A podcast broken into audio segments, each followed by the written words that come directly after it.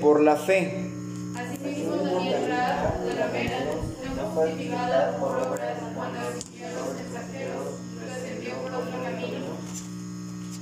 Porque como el cuerpo sin espíritu está muerto, así también la fe sin obras está muerta, hermanos. Vamos a orar. Señor y Padre nuestro, te damos gracias porque nos das la oportunidad de estar reunidos en esta tarde delante de ti, Señor, para poder abrir tu palabra y leer tus mandamientos y conocer tu voluntad.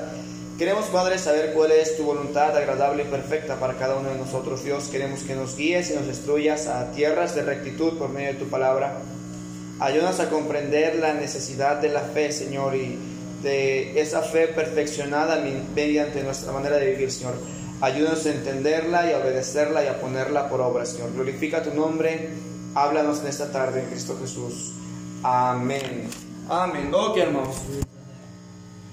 Hermanos, el, apóstol, el pastor Santiago, Santiago fue el pastor de la iglesia en Jerusalén. La iglesia en Jerusalén fue la iglesia que fundó Cristo. Cuando Cristo estuvo en Jerusalén, él fundó una iglesia durante tres años y después quedaron 120 discípulos. Esos 120 discípulos poco a poco fueron creciendo, fueron predicando el Evangelio, fueron viviendo vidas que Dios le agradaban.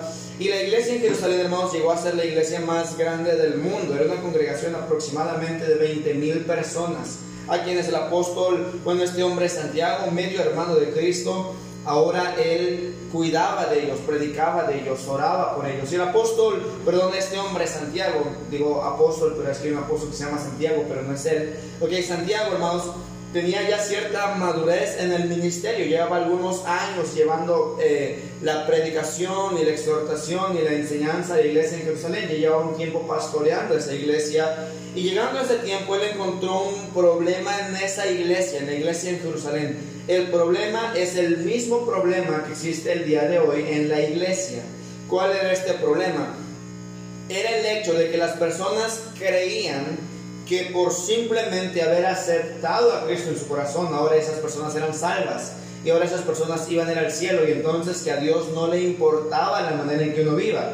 Es decir, si ya me arrepentí, por así decirlo, o ya confesé, o ya hice una oración, o ya le pedí a Dios el perdón de mis pecados, entonces no hay problema, puedo hacer lo que quiera, es lo que la iglesia pensaba.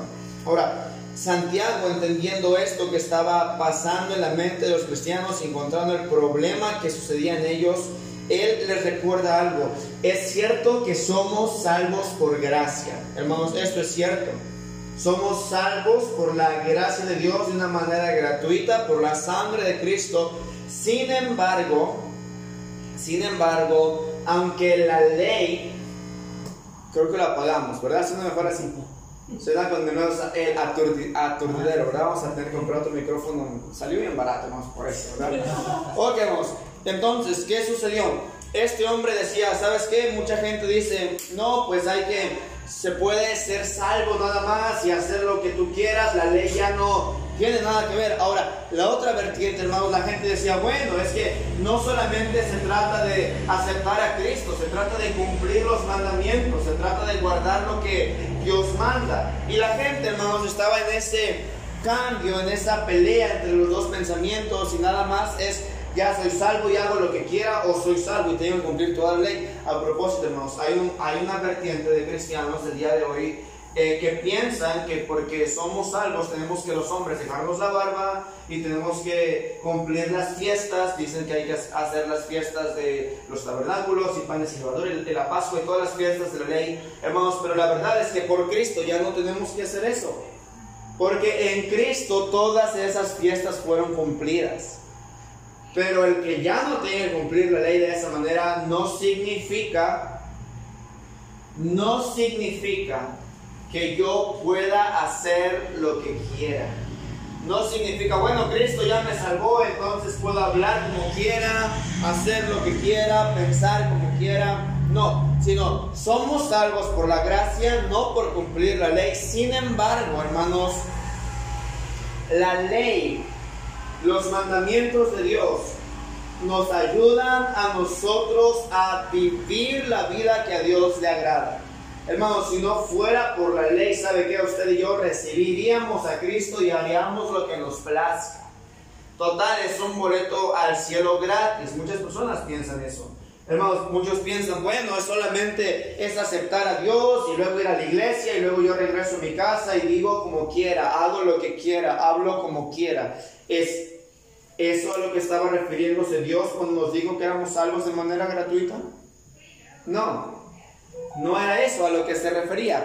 Ellos pensaban que podían vivir vidas con, con ah, inmorales, ellos podían vivir como se les antojaba, ellos creyeron que podían eh, vivir como, como quisieran, ellos decían, total, si yo muero, entonces voy a ir al cielo y no hay problema por nada. Es lo que esta iglesia pensaba. Sin embargo, Santiago les aclara esto, les dice que por medio de esta carta que o de este testimonio que la vida cristiana es un reflejo de la persona que cree en Cristo. Que una buena vida cristiana es un reflejo de alguien que verdaderamente encontró al Salvador. Hay mucha gente, hermanos, que van a las iglesias y se dicen cristianos, sin embargo, no reflejan a Cristo. No hablan como Cristo, no piensan como Cristo, no actúan como Cristo, no reflejan a Cristo y piensan que irán a la gloria.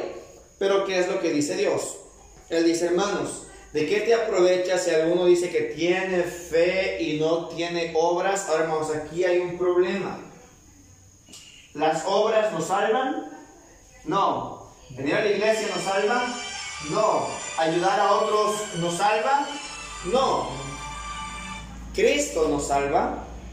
Su sangre nos salva, su perdón nos salva. Él es el que nos lleva a la gloria.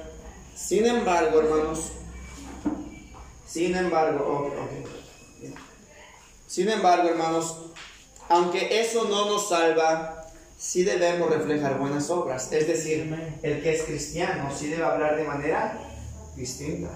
El que es cristiano sí debe verse de forma diferente.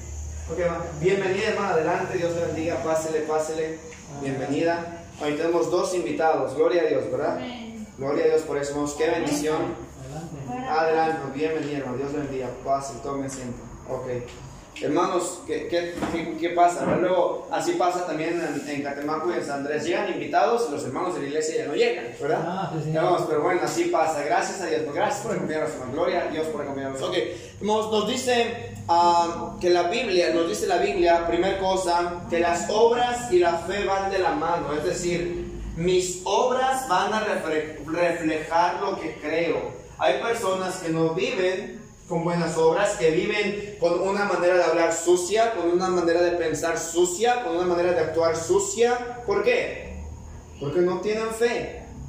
No tienen fe en Cristo.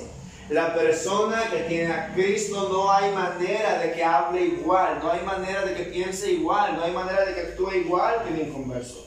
Los inconversos piensan que hablar con maldiciones es correcto, los inconversos piensan que su manera de vestir es la correcta, los inconversos piensan que su manera de hacer fiestas es la correcta, los inconversos piensan que todo lo que hacen está bien, pero no se dan cuenta que con lo que hacen están ofendiendo a Dios.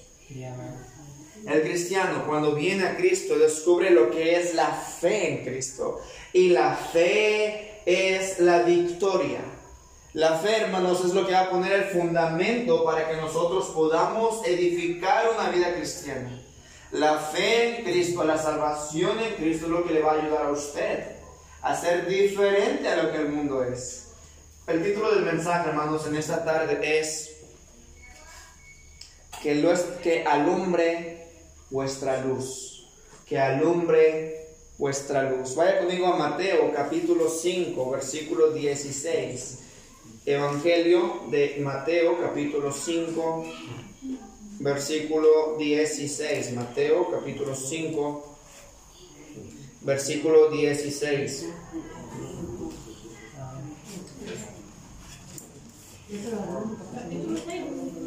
Capítulo 5. Capítulo 5. Mateo capítulo 5, por favor. Voy a leer desde el versículo 14 hasta el versículo 16. Mateo 5, 14 al 16. Dice así. Vosotros sois la luz del mundo. Una ciudad asentada sobre un monte no se puede esconder, ni se enciende una luz y se pone debajo de un almud, sino sobre el candelero y alumbra a todos los que están en casa. Oiga, lo siguiente dice, así alumbre vuestra luz delante de los hombres para que vean vuestras buenas obras y glorifiquen a vuestro Padre que está en los cielos. Está hablando Cristo, hablando a los discípulos. Están los doce discípulos con Cristo y Cristo les dice, ustedes son la luz del mundo. Hermanos, este versículo es el que Dios puso en nuestro corazón para que llamemos a las iglesias el faro. ¿Por qué? Hermanos, porque vivimos en un mundo, dice la Biblia, que está en tinieblas que está bajo el maligno. Un mundo, hermanos, en que la gente le dice a lo malo bueno y a lo bueno le dicen malo. Le dicen que abortar un bebé y que el matrimonio homosexual y el lesbianismo es bueno y es correcto y es lo decente. Y a las personas que están predicando la verdad les dicen que están en lo incorrecto, que son fanáticos y que creen en la mentira le dicen que la evolución, que venimos de un chango, es lo correcto, que es lo que la ciencia dice, y dicen que los que creemos la palabra de Dios, de que la Biblia es la verdad y que Dios creó el mundo en seis días, estamos mintiendo. Hermanos, el mundo tiene una manera retorcida de pensar. ¿Por qué? Porque el dueño, el príncipe de la potestad del aire, que ahora opera en los hijos de desobediencia, es Satanás. Y el mundo está gobernado por Satanás y la gente piensa como el diablo y Cristo les dice, ustedes son de su padre el diablo y los deseos de su padre queréis hacer. Él ha sido homicida desde el principio y no ha permanecido en la verdad porque no hay verdad en él. Cuando habla mentira, de suyo habla porque es mentiroso y padre de mentira. ¿Sabe que a la gente le gusta vivir en la mentira? ¿Sabe que a la gente le gusta que les estén engañando? Sabe que a la gente le gusta que le estén endulzando el oído, que le estén diciendo, oh, tú eres la mejor persona y no hay nadie como tú, ¿verdad? Vemos, a la gente le gusta eso. Hay muchas iglesias, ¿no? Ve, hay, iglesias llenas de gente donde las iglesias les las, a la gente les, les está diciendo, tú eres una buena persona. Tú sí puedes, échale ganas, vamos. Pero la Biblia dice, mi Biblia dice que la paga del pecado es muerte y que todos los hombres somos pecadores y corrompidos delante de Dios y que el alma que pecare, esa morirá. Y Cristo dijo, antes, si no os arrepentís, todos pereceréis igualmente. ¿Qué dice Dios? Dios dice lo contrario a lo que el mundo nos dice. El mundo nos dice, no te preocupes, vas bien. Nadie tiene que decirte nada. Yo recuerdo a mi pastor un día, antes de que él estuviera en la iglesia bautista, él visitó otras iglesias y Llegó a una iglesia y en la iglesia le dijeron, ¿sabe qué? Usted venga aquí, aquí nadie le va a decir nada. Pues es el problema, si en la iglesia no le van a decir nada, entonces ¿qué diferencia hay a lo que está en el mundo? ¿Verdad? En el mundo nos dicen lo, lo, que nos gusta, lo que nos complace, lo que nos mantiene bien, pensando que estamos bien con nosotros mismos, pero nadie nos confronta con la verdad de Dios. Y presentarnos delante de Dios y descubrir una realidad. Soy pecador, él es santo. Merezco juicio, pero voy a su misericordia para tener perdón. Dios dice, ustedes son la luz del mundo. Hermanos, cuando hablamos de la luz del mundo hay una falsa secta que se llama así, la luz del mundo. ellos no son la luz del mundo. Si ellos fueran la luz del mundo, su, su principal o su no sé qué, su presidente o lo que sea, no estaría acusado de tantas perversidades en el bote, ¿verdad? E, eso no es ser luz del mundo. Luz del mundo es vivir una vida diferente, tajantemente, que la gente sepa, estos han andado con Cristo. Dice la Biblia que cuando veían a los discípulos, cuando vieron a Pedro, cuando vieron a Juan, que eran gente sin letras, es decir, que no habían estudiado, que eran del vulgo, es decir, eran gente de una eh, poca economía, si usted quiere llamarlo así, que no era de la sociedad, dice uno de mis pastores, alta suciedad, ¿verdad? Ah, dice, y esas personas cuando vieron su comportamiento y su conocimiento y lo que hablaban y cómo se comportaban, dice, y le reconocían que habían andado con Jesús. Hermanos, porque no hay manera de que, que alguien ande con Jesús y nadie lo note. Cuando alguien camina con Jesús es visible. La gente lo ve, la gente lo entiende, la gente sabe, esta persona no era así. Esta persona era una persona mal hablada, era un borracho, esta persona era drogadicto, esta persona vivía una vida inmoral, pero ha venido a Cristo y algo ha pasado en su vida. Es diferente. Dios dice que la iglesia, el cristiano, debe ser la luz del mundo. Debe ser diferente. Hermanos, la gente necesita ver a Cristo. Pero para que la gente vea a Cristo, Cristo no va a bajar del cielo, ya lo hizo. Cristo quiere vivir a través de nosotros. Y cuando vean su vida, cuando vean la vida de su pastor, a quien puedan ver es a Cristo. Eso es lo que Dios desea. Dice, ustedes son la luz del mundo. ¿Por qué? Una ciudad asentada sobre un monte no se puede esconder, hermanos. Si nosotros ponemos a una ciudad en la montaña, yo no puedo decir que esa ciudad no está ahí, es visible. Vamos, esto es, es entendido así, la ciudad en la que Jesús predicaba, la ciudad de Jerusalén estaba en una montaña y entonces las personas que venían o iban a esa ciudad, cuando llegaban a la punta, ellos o de lejos podían ver la ciudad arriba, en la punta. Entonces eh, no podían esconder la ciudad, no podían decir, ¿sabes que no existe ciudad ahí? La veían, veían los muros, veían las casas, hay una ciudad ahí, no me digas que no hay nada, ¿verdad? Es, hermanos, es, vamos a llamarlo así, algo obvio que está ahí. Bueno, así debería ser nuestro cristianismo. Cuando nos vean, deberían ver a Cristo de manera obvia. Hermanos, ¿sabe por qué ah, hay muchas personas que dicen que el cristianismo es pura hipocresía? ¿Ha escuchado eso? Los cristianos son puros hipócritas, ¿cierto? Lo dicen. ¿Y por qué lo dicen? Bueno, porque hay muchos que de nombre son cristianos, pero en su comportamiento están muy lejos de Cristo.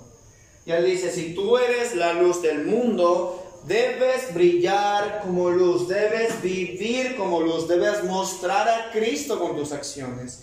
Hermanos, por eso el cristiano debería de vivir de una manera diferente, pero el cristiano no va a vivir de una manera diferente. Oiga esto, si el cristiano no se está llenando de Cristo en su mente y en su corazón.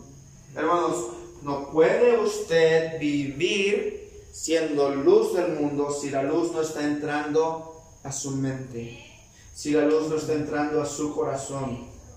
El precio, dijo a un predicador, el precio de conocer a Dios es tiempo.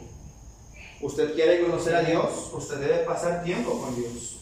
Usted no pasa tiempo con Dios, no va a conocer a Dios. Mucha gente, oh, yo soy cristiano. Ok, qué bueno, usted vive como Cristo. Usted habla como Cristo, la gente le ve como Cristo. Hermanos, porque eso es ser la luz. Él dijo, ustedes son la luz del mundo, una ciudad no se puede esconder y una luz no se prende y se pone debajo del almud. El almud es la cama. Usted no prende una lámpara y usted la mete abajo de la cama, ¿cierto? A propósito, hablando de eso, no puedes prender la luz con tu. Porque ya hablando de luz, ya se hizo la luz, ¿verdad? Ok. ¿Dónde se pone la luz? En un lugar donde se refleja. ¿Qué pasa cuando se enciende la luz? Las tinieblas se esconden. ¿Sabe que hay muchas personas a quienes da pena ser cristianos? Hay mucha gente que, oh, no, no, no, o sea, oye, ¿y qué, ¿y qué, vas a hacer hasta allá por San José, ahí frente a las cochotas? Que hay una casa azul, ¿qué hacen allá, verdad? Ah, voy a visitar a unos amigos, ¿verdad? No, es decir, voy a la iglesia, soy cristiano, leo la Biblia, paso tiempo con Dios. ¿Por qué? Porque la luz no está hecha para esconderla abajo de una cama. La luz está hecha para mostrar a Cristo. Cristo dijo, conviértanse ellos a ti y no tú a ellos. Hermanos, tenemos que entender algo.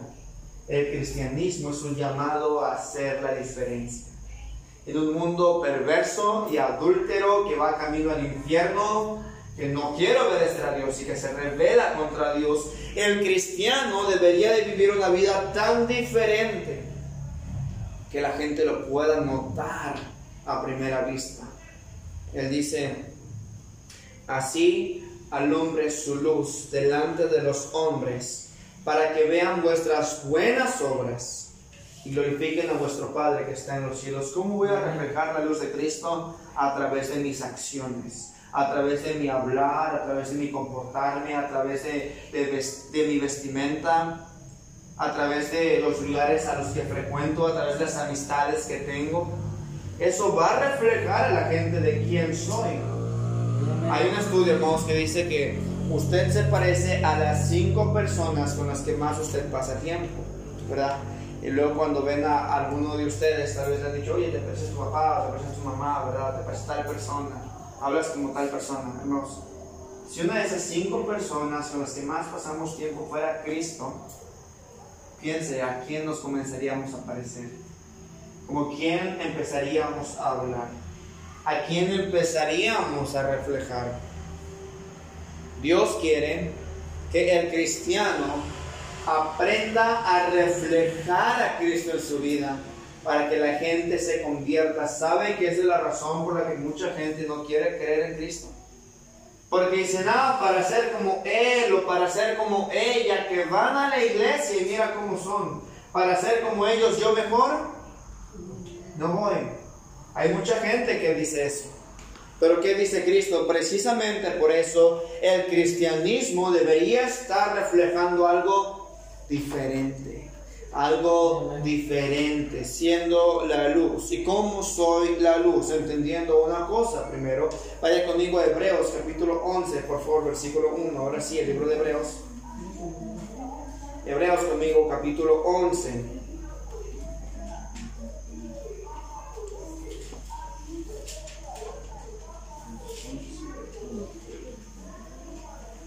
Es pues la fe la certeza de lo que se espera, la convicción de lo que no se ve. ¿Qué es la fe, hermanos?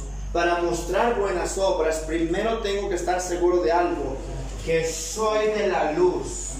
Hermanos, usted no puede reflejar a Cristo si usted no es de Cristo. Querer ser de Cristo no es lo mismo que ser de Cristo. Decir que usted es cristiano no lo hace cristiano.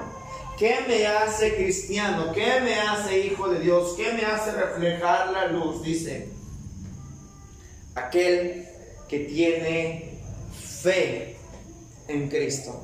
Fe en Cristo. ¿Y qué es la fe? La fe es la confianza de lo que no vemos, pero que se está convencido que es una realidad. Hermanos, yo no veo a Cristo sentado en el trono ahorita, yo no lo veo. Yo no veo el cielo, yo no veo el infierno, yo no veo a Cristo crucificado, yo no veo a Abraham, yo no veo un mar rojo abierto, yo no veo eso. Pero yo lo creo.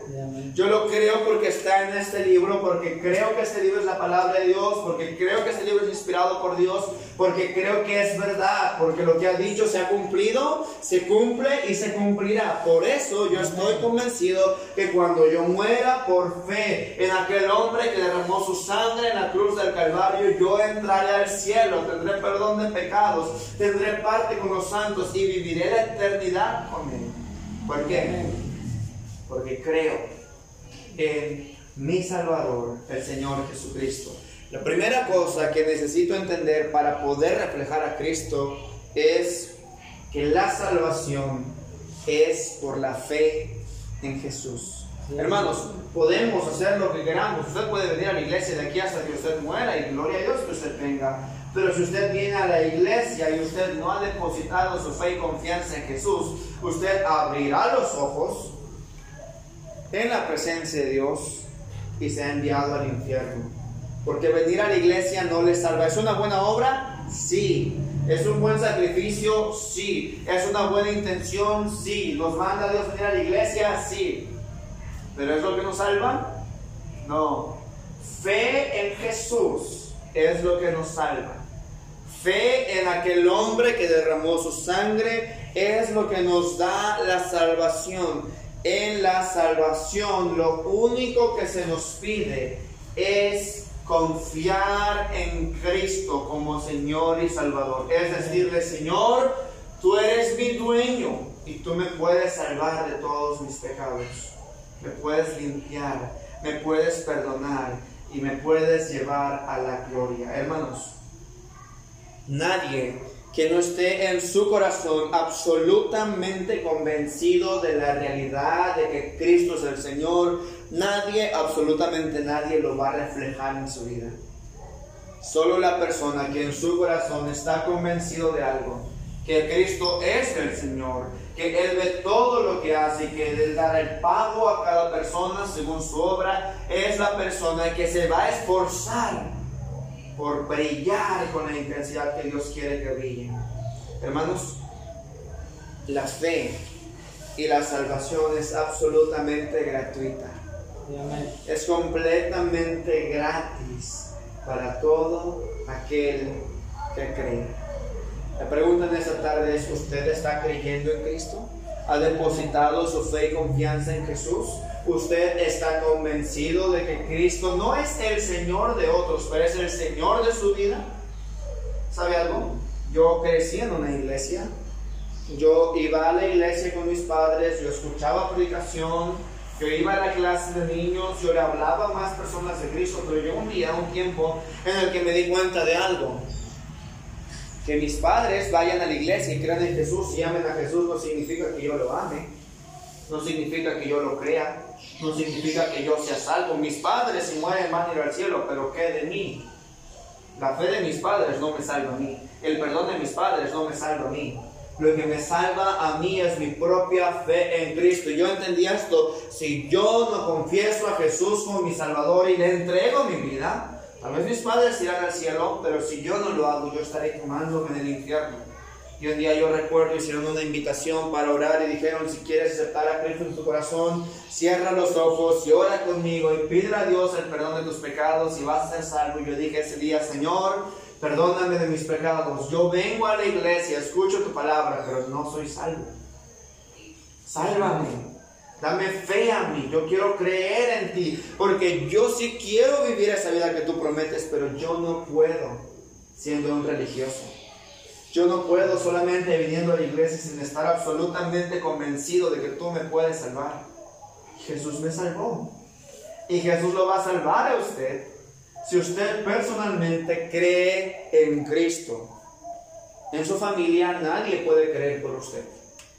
En su iglesia nadie puede creer por usted.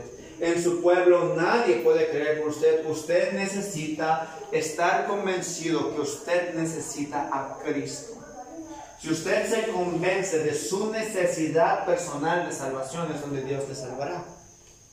Si usted no lo cree, mire, usted va a ver el día del juicio como pasan sus hermanos que se han creído y verá cómo entran a la gloria y reciben el perdón de sus pecados. Y luego usted se parará delante de Dios y le dirá, Señor, Señor, yo iba a tu templo, yo hacía oraciones, yo servía en la iglesia.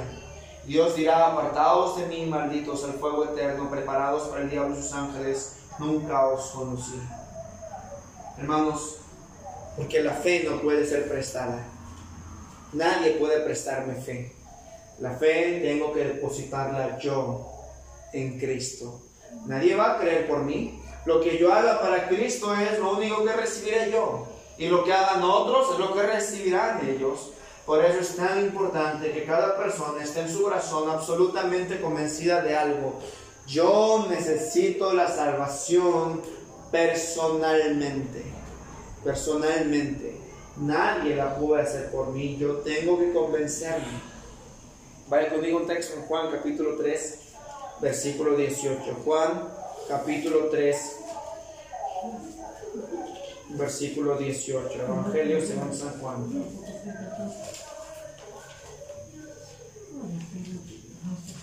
El que en él cree, dice, no es condenado. Pero el que no cree, oiga, ya ha sido condenado, porque no ha creído en el nombre del unigénito Hijo de Dios. El requisito únicamente es creer.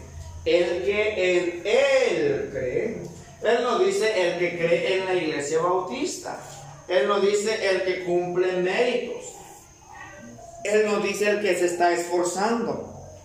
Él dice el que cree en Cristo tiene vida eterna. Hermanos, qué bendición, porque no es que algún día voy a alcanzar vida eterna, no es que tal vez pueda tener vida eterna, dice, ya tengo vida eterna. De tal manera, hermanos, que yo estoy 100% convencido de esto, que si Dios en este momento, delante de ustedes, mientras estoy hablando, tomara mi vida, yo abriría mis ojos en su gloria.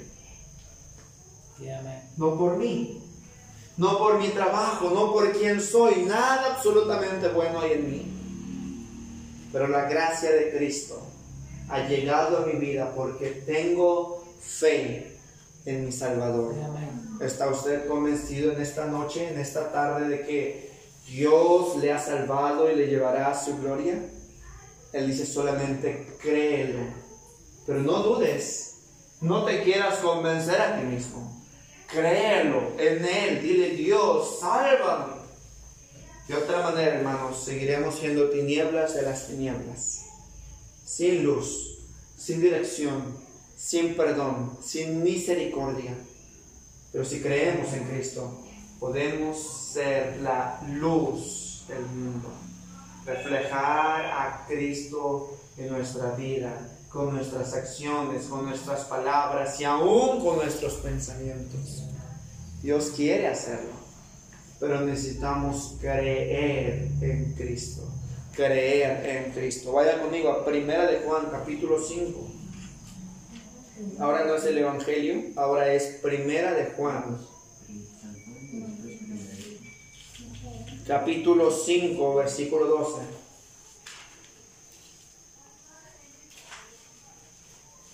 Primera de Juan, capítulo 5, versículo 12 dice, el que tiene al Hijo, tiene la vida. El que no tiene al Hijo de Dios, no tiene la vida. ¿Qué dice? El que tiene al Hijo. ¿Usted tiene al Hijo en esta tarde?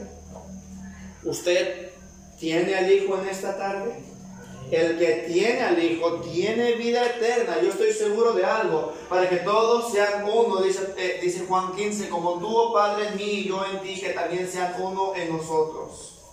¿Qué está diciendo? Yo estoy en el Padre y el Padre está conmigo, de manera que yo tengo vida eterna. Yo no moriré y no iré a condenación, porque he pasado de muerte a vida he creído y porque he creído ese mismo Dios que me salvó del infierno y del pecado y de estar eternamente condenado, es el mismo Dios que me ayudará a vivir vida cristiana con intensidad.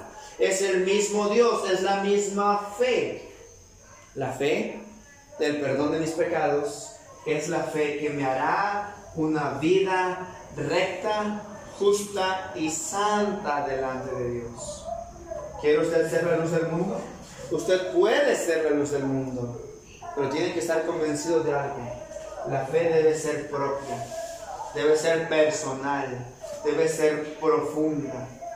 Si usted no cree de esa manera, entonces usted no tiene vida eterna. El requisito nuevamente únicamente es creer Solo creer y nada más que creer. ¿Tiene usted al Hijo en esta tarde? ¿Tiene usted al Salvador viviendo de usted en esta tarde? Hoy pudiera usted decir, estoy convencido que soy la luz del mundo, estoy convencido que Cristo se refleja y se reflejará a través de mi vida, estoy seguro que voy al cielo y no tengo sombra de dudas de que iré al infierno, estoy seguro que Dios me ha salvado y está iniciando un proceso de santificación en mi vida, lo que Dios quiere. Pero yo no llegaré a ese proceso, sino primero le abro mi vida y le entrego mi vida y le digo, Cristo, sálvame, perdóname, cámbiame. Dios puede hacerlo, Dios quiere hacerlo, pero tengo que creer en Él. Vaya conmigo al libro de Romanos, capítulo 10. Carta a los Romanos, capítulo 10. Versículos 10 al 13. Dice, porque con el corazón se cree para justicia, pero con la boca se confiesa para salvación. Pues la escritura dice, todo aquel que en él creyere no será avergonzado. Versículo 12, porque no hay diferencia entre judío y griego, pues el mismo que es Señor de todos, es rico para con todos los que le invocan, porque todo aquel que invocare el nombre del Señor será, la salvación es por fe en Cristo. ¿Quiere usted ser verdaderamente luz? ¿Quiere usted que la gente vea a Cristo a través de su vida? Primero tiene que usted entender algo. Debe creer en Cristo. Debe creer en Cristo, debe entregar su vida a Cristo, debe confiar en que ese hombre es el Hijo de Dios y puede cambiar su destino terrenal y eterno. Y eterno. Se trata de fe en Cristo. Regrese conmigo al libro de Hebreos capítulo 11. Hebreos capítulo 11. Versículo 2. Hebreos capítulo 11, versículo 2. Porque por ella alcanzaron buen testimonio los antiguos. Hermanos, la fe es lo que hizo que gente viva con buen testimonio. La fe es lo que hizo. Si usted puede leer todo el capítulo 11 más adelante en casa, usted va a darse cuenta que por la fe Abel ofreció, Enoch fue traspuesto, Noé construyó el arca, Abraham obedeció, por la fe Sara recibió, por la fe muchos murieron, y a mí me gusta lo que dice más adelante, por la fe Jacob al morir, me gusta lo que dice adelante, dice, fueron apedreados, aserrados, puestos a filo de espada, anduvieron de acá para allá cubiertos de pieles de ovejas, de camellos, pobres, angustiados, maltratados, de los cuales el mundo no era digno. Pero luego dice, anduvieron errando por los desiertos y los montes, en las cuevas y las cavernas de la tierra. Y todos estos, aunque alcanzaron buen testimonio mediante la fe, no recibieron lo prometido, proveyendo Dios una cosa mejor para nosotros. Hermanos, a pesar, a pesar de lo que ocurrió, a pesar de las vidas que vivieron, por creer en Cristo alcanzaron la promesa. ¿Quiere usted alcanzar la promesa de Dios en su vida? ¿Quiere ver verdaderamente Dios cómo le toma a usted y toma lo negro de nosotros y lo vuelve en algo precioso delante de Él? Créale a Cristo, confíe en Cristo, obedezca a Cristo, rinda su vida a Cristo hoy. No hay manera de vivir brillando como Cristo desea que vivamos si no confiamos en sus promesas. ¿Sabe que la mayoría de personas no creen la palabra de Dios? Dicen que la creen. Piensan que la creen. Pero creer es estar tan convencido que si fuera necesario, Cristo dijo, tomar tu cruz y seguirle cada día estarían dispuestos. Mucha gente dice que cree, pero oh, es que no puedo ir a, a la iglesia, no puedo leer la Biblia porque es que tengo otras cosas que hacer es que estoy cansado. Ah, el día de hoy no puedo orar no puedo hacer tal cambio en mi vida y en mi persona porque esta persona me está causando problemas, pero si no fuera por él o por ella, yo sería diferente, hermanos. Y nos pasamos culpando a tantas personas por nuestras circunstancias, por todo lo que sucede, y estamos en este lugar simplemente porque no le creemos a Dios. Si creyéramos a Dios, nosotros seríamos la luz del mundo.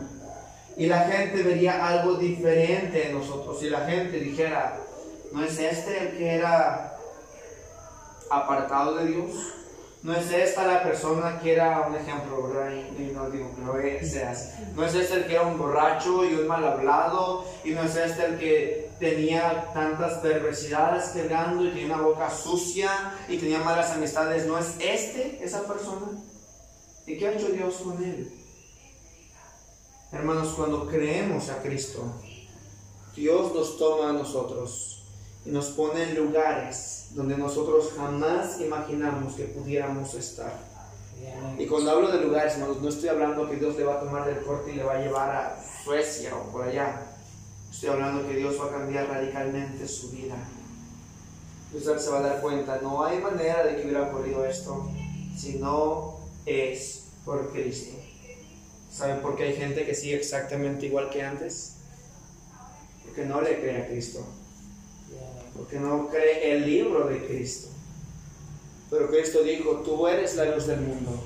Tú debes reflejar a este mundo perdido a Cristo. La gente debería estar viendo de usted que es vida cristiana. La gente cuando tenga un problema en su vida, en su matrimonio, con sus hijos, deberían recurrir a usted. para que usted les muestre la palabra de Dios y ellos puedan encontrar la paz que están buscando. Hermanos, Dios puso esta iglesia en este pueblo porque este pueblo la necesita. Este pueblo necesita que haya cristianos que se paren por Dios, que vivan como Cristo, que prediquen a Cristo, que reflejen a Cristo en sus familias.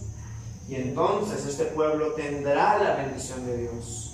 Las familias serán restauradas, los jóvenes serán salvados, enfermos serán sanados. Porque porque se le crea a Cristo. En esta tarde mi pregunta para ustedes, ¿usted le está creyendo a Cristo en esta tarde? ¿Usted está plenamente convencido o convencida de que si usted muere hoy, iría a la gloria con Dios? ¿Usted está plenamente convencido de que Dios puede cambiar su vida, cambiar su familia? Tiene que hacerlo.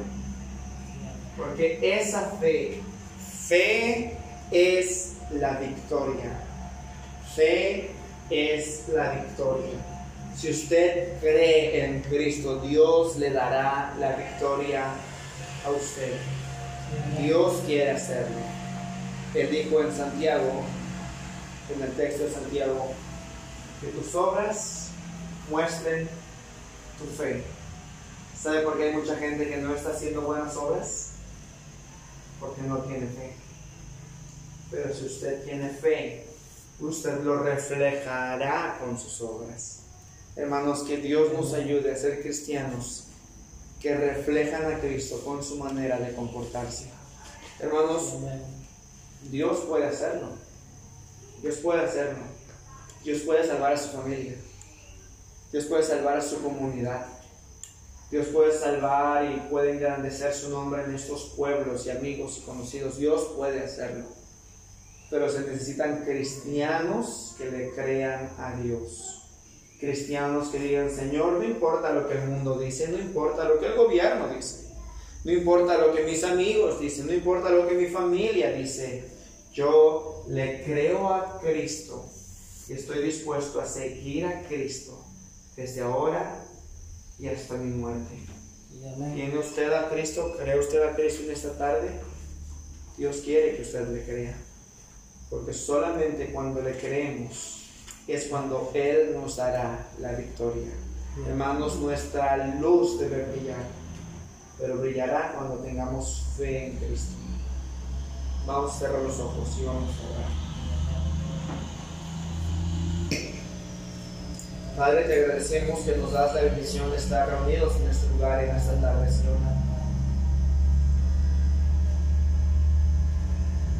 Gracias porque podemos leer tu palabra, Señor. Podemos saber quién eres tú, qué deseas de nosotros, Dios. Gracias por ser un Dios sumamente misericordioso, sumamente piadoso, tardo para la ira y grande en misericordia y verdad. Señor, gracias por este precioso grupo que está aquí, Señor. Yo te pido, Padre, que aumentes la fe de cada hermano y cada hermana. Señor, para que se pueda reflejar a Cristo con la manera de actuar, con la manera de comportarse, Señor que Dios, tu grande obra pueda ser mostrada y reflejada en la vida de cada hermano aquí, Señor. Que ellos puedan llegar a un cambio necesario, Padre. Hay tantas áreas que tenemos que cambiar, tantos pecados que hay que dejar, tantas cosas que hay que restaurar, Padre. Obra en la vida de mis hermanos para que se pueda mostrar a Cristo en sus casas, Dios y luego a más personas, Padre. Tú lo puedes hacer, Dios. Tienes el mismo poder que siempre has tenido desde que empezaron los tiempos. Puedes seguir salvando. No se te ha acabado el poder. Te rogamos, Padre, que hagas esa gran obra con nosotros, delante de nosotros y de parte de nosotros, Padre. Te lo rogamos pidiendo tu bendición y la llenura del Espíritu Santo en Cristo Jesús. Amén. Amén. Muy bien, hermanos, gracias. Pueden, ok, están sentados, es decir, tomar sus lugares. Este, entonces yo les invito, vamos a, si usted puede, tome unos pequeños tratados de estos, ¿verdad? Vamos a poner ahí ahorita al final. Llévelo, repártelo a alguien más. No tiene que llevar muchos. Lleve unos 3, 4, 5, ¿verdad? Si usted cree que pueda llevar. Hable de alguien estaba escuchando a un pastor y creo que es cierto, él dice, tenemos y debemos de predicarle el Evangelio hasta el presidente, ¿verdad? Yo no sé quién es el presidente de Mazatlán, que vive por allá, ¿verdad? Pero hasta él vamos a predicar el Evangelio, vamos. Porque cada persona necesita oír que hay salvación en Cristo. Usted lo necesita, yo lo necesito, ellos lo necesitan, hermanos. Yo le invito, hermanos, vamos a ser ese tipo de cristianos, cristianos que vivan la vida cristiana y compartan de su fe con otros, ¿verdad? Entonces nos vamos a quedar despedidos, orar por las ofrendas y luego quedar despedidos. No, Kevin, por favor, pasa y dirígenos en oración. Ok, vamos a orar. Los ojos vamos a orar. Señor Jesús, te doy gracias por este día que nos permitiste vivir, Dios. Gracias por guardarnos hasta este momento. Gracias por lo que se nos fue predicado. Ahora te pido que puedas ayudarnos a ponerlo en práctica. Y te pido que puedas ah, cuidar a cada uno de los hermanos de regreso a sus hogares, Dios. Bendice sus trabajos también, Dios. Te pido que puedas bendecir de su vida. Puedes guardarla en cualquier lugar en el que se encuentren. Bendice los diezmos y las ofrendas que serán dadas a ti este día. Todo esto te lo pedimos en el nombre de Cristo Jesús. Amén. Amén. Muy bien. Muy bien, nos quedamos despedidos. Dios les bendiga. Gracias por acompañarnos. Ok, vamos a saludarnos.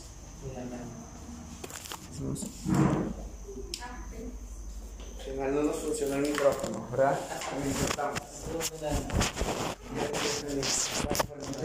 Dios le bendiga. Gracias por bendiga. Hermana, Dios le bendiga. Gracias por acompañarnos. Qué bueno que llegó, hermana. Gracias a Dios. Gloria a Dios que llegó, ¿verdad? Dice, La hermana creo que le vio y luego, luego le, le llamó. Qué bueno, gracias a Dios. Hermana, Dios le bendiga. Hermano, Dios le bendiga. ¿Sacó? Está perdido. ¿Cómo se llama? No sé. Viene del trabajo, hermano. Viene del trabajo usted. No, de, de la casa, ¿eh? Ah, está en la casa. Sí, sí, ver, ¿eh? Está bien. Cuando le vimos, ¿iba a trabajar o venía del trabajo? Digo, digo, yo apenas cargando apenas. ¿Venía usted? Estoy cargando apenas. Ah, ok, cargando apenas. Qué bueno. Ya lo dejo ya, pongo acá, ya. Ah, ok, ya. Otra semana vamos a decir algo en, iglesia. Ah, ok, gracias, sí. Lo vamos a poner por ahí. participación también. Muy bien, Gonzalo, gracias por acompañarnos, Gonzalo. Nos saludas a tu, a tu mami, ¿verdad? A las hermanas. Primero Dios, vamos a estar orando por ustedes. Sí, gracias. gracias. Sigamos adelante, Dios les bendiga. Dios les bendiga. Dios les bendiga. Quería poner música. Sí.